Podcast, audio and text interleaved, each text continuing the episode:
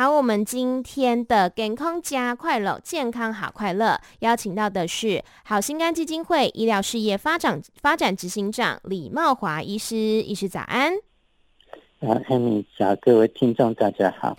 是李医师，我们今天呢要来讨论的这个话题呀、啊，可能很多朋友呢很喜欢运动嘛，特别喜欢跑马拉松。马拉松它是一个展现体力跟毅力的运动哦。可是呢，有些人他跑完马拉松或者是说重训之后啊，哎，隔天做抽血检查，结果发现哇，他的肝发炎指数 AST 升高，这个是代表他的肝脏出问题了吗？你这个不不一定，就是说，我们其实 肝脏的酵素其实有比较常用，就是 GOT 跟 GPT 这两项，嗯，我们叫做发炎指数嘛，哈。但是 GPT 很明显，它就是在肝脏里边为主嘛，哈。可 GOT 它不是只有肝脏，它在我们的肌肉啦，哈，嗯，叫横纹肌啦，心脏的肌肉啦。红血球啦，也都有。嗯、对，比方说，有些我们抽血抽得很快，就血发生溶血现象，哎，这个 GOT 也很高啊。嗯、但我们从外面看这个这一根血，怎么看起来有溶血的样子？哈，对。那有些人急性心肌梗塞的病人，哎，他就 GOT GOT 很高哦，就这一项哦。嗯。那当然，刚刚提到很多人运动，运动，甚至有些人我看在做仰卧起坐做很多次以后。好，嗯，哎哎，也有有发生过，GOT 很高，高到几千的都有了哈。嗯，不过这种情况是这样，因为你本来的组织并没有很伤害嘛，哈，就是因为你短时间运动所引起的，所以它可能或许几个小时、几天，它应该可以慢慢的恢复到正常了。嗯哼，是这样子。那这个数值正常的话，大概是落在什么范围啊？一般在四十以下哦，那那飙到上千真的是 很很夸张了耶。对对，嗯哼。所以刚刚讲到说这个 GOT 跟 GPT 它是不太一样的，是不是？是。嗯哼。那么就是这个 GPT 升高啊，不论说 GOT 如何，是代表说肝脏一定发炎了吗？一般来说，因为 OT、PT 这两项都是在肝脏有，但是 GOT 又在其他刚才提到中溶血啦。其他的这种心肌肌肉都有，但是 GPT 呢，就是在肝脏里边。嗯，所以如果 GPT 高的话，一般来说肝脏是绝对有发炎。这个因为它是在肝细胞里边，对，发炎以后肝细胞肿胀，它就会放出来嘛。嗯哼，哦，所以它高，也就代表它它的。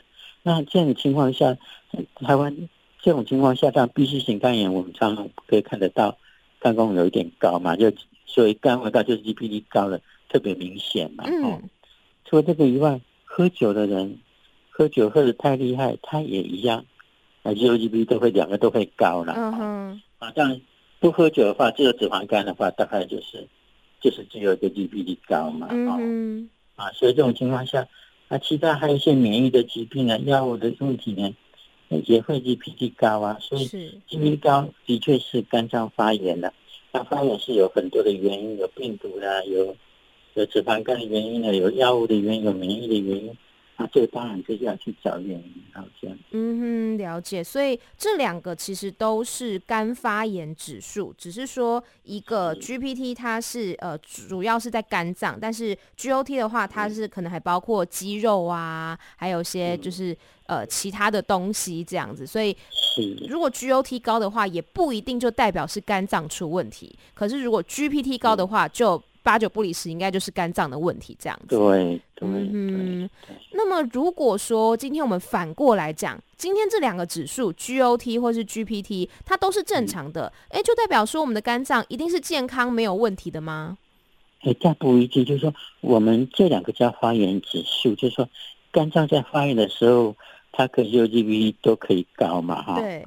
啊，但是有个问题是说，它必须要在目前在发炎状态，哈。嗯。那我们像我们的肝炎的病，肝炎如果慢慢走，急性肝炎，当然它一定很高嘛，这没有问题。对，慢性肝炎呢，它肝功能可能慢慢的发炎的，发炎的很已经慢下来了，就是在拖时间嘛，哈。嗯。它肝功能可能高一点点。是。那如果更厉害，纤维化变肝硬化，搞不好那时候呢，嗯、发炎已经静止了，已经不动了。嗯，可是呢，你的肝脏已经都已经到肝硬化都有可能嘛。对，所以我以前我们的经验看到很多，而且我很多人 B 型肝炎带原者，肝功能正常，我们一点都不敢大意的，因为因为我们以前的病人经过这样肝脏。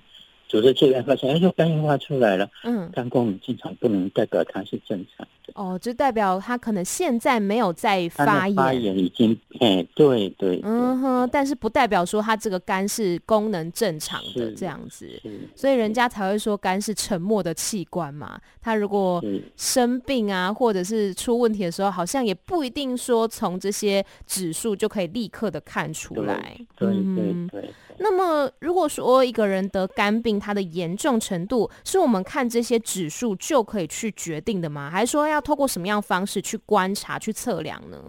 嗯，对，因为就因为只是发炎指数而已。那刚提到，因为很多人到比较严重的肝病，他发炎已经都停下来了，可是那种严重度还在嘛？嗯、哦，所以他有很多其他的指标，像血中的白蛋白啊，那、哦、白蛋白。那如果肝脏知道白蛋白，如果说白蛋白开始在降的话，表示这个是一个慢性肝比较厉害的慢性肝病了。嗯，影响到白蛋白的制造哈。对。再就是黄疸，有没有黄疸？黄疸。就嗯，就肝脏开始对胆汁它的处理不行，那这个开始已经表示比较厉害了哈。嗯。或者是一些病人呢，给他验血里面发现，那血球里面有问题，表示血小板很低。嗯。那那一定是。比较厉害，像能脉、能脉高压、脾脏肿大，造成血小板低，是是其他的血就低。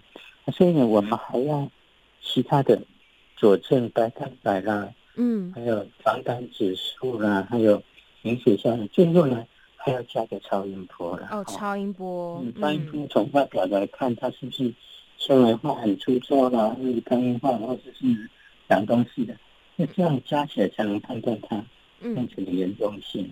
哦，所以其实刚刚讲到，除了说我们刚刚说的这两个指数 GPT 跟 GOT 之外呢，还要综合其他的，包括说像这个血小板啦、超音波啊、黄疸啊等等的，综合这些其他的因素，然后再去观察，才能够判定说这个肝病它到底是不是呃很严重这样子。嗯哼，所以我们今天呢跟李医师聊到了这个 GOT 跟 GPT 这两个肝发炎指数哦。那么李医师还有什么要来提醒听众朋友的吗？嗯，我们这里比较特别要提醒病人就是台湾的 B、C 型肝炎很多了。嗯，那 C 型肝炎已经有药了，如果说呢，大家一定要出来检查有 C 型肝炎，如果目前还有病毒的话，是可以治根治的嘛？是。啊，对 B 型肝炎就要长期的追踪啊，半年啊，要追踪一次嘛，哈、嗯。啊，就这种一次呢，一定要有超音波跟抽血的报告，千万不要说验个血就算了，因为肝功能验出来是正常，可是你可能已经很厉害了。对，超音波也一定要要做哈。嗯哼。啊，就不管怎么样，就是你有固定追踪哈。对。或者说你这个病人很胖，嗯，肝功能就高起来。那看起来是脂肪肝，因为不能不理他。对，你也是要定时间来做检查。嗯，好，我就说大家需要注意到你的肝功能是目前的状态是怎么样。嗯，需要不要固定的追踪这样？是没有错，定期的追踪呢，也是让自己的身体保持在一个健康的状态哦。嗯，是是。好，那我们今天非常感谢李茂华医师，谢谢您。好，不会不会，谢谢，谢谢，拜拜。好，再见。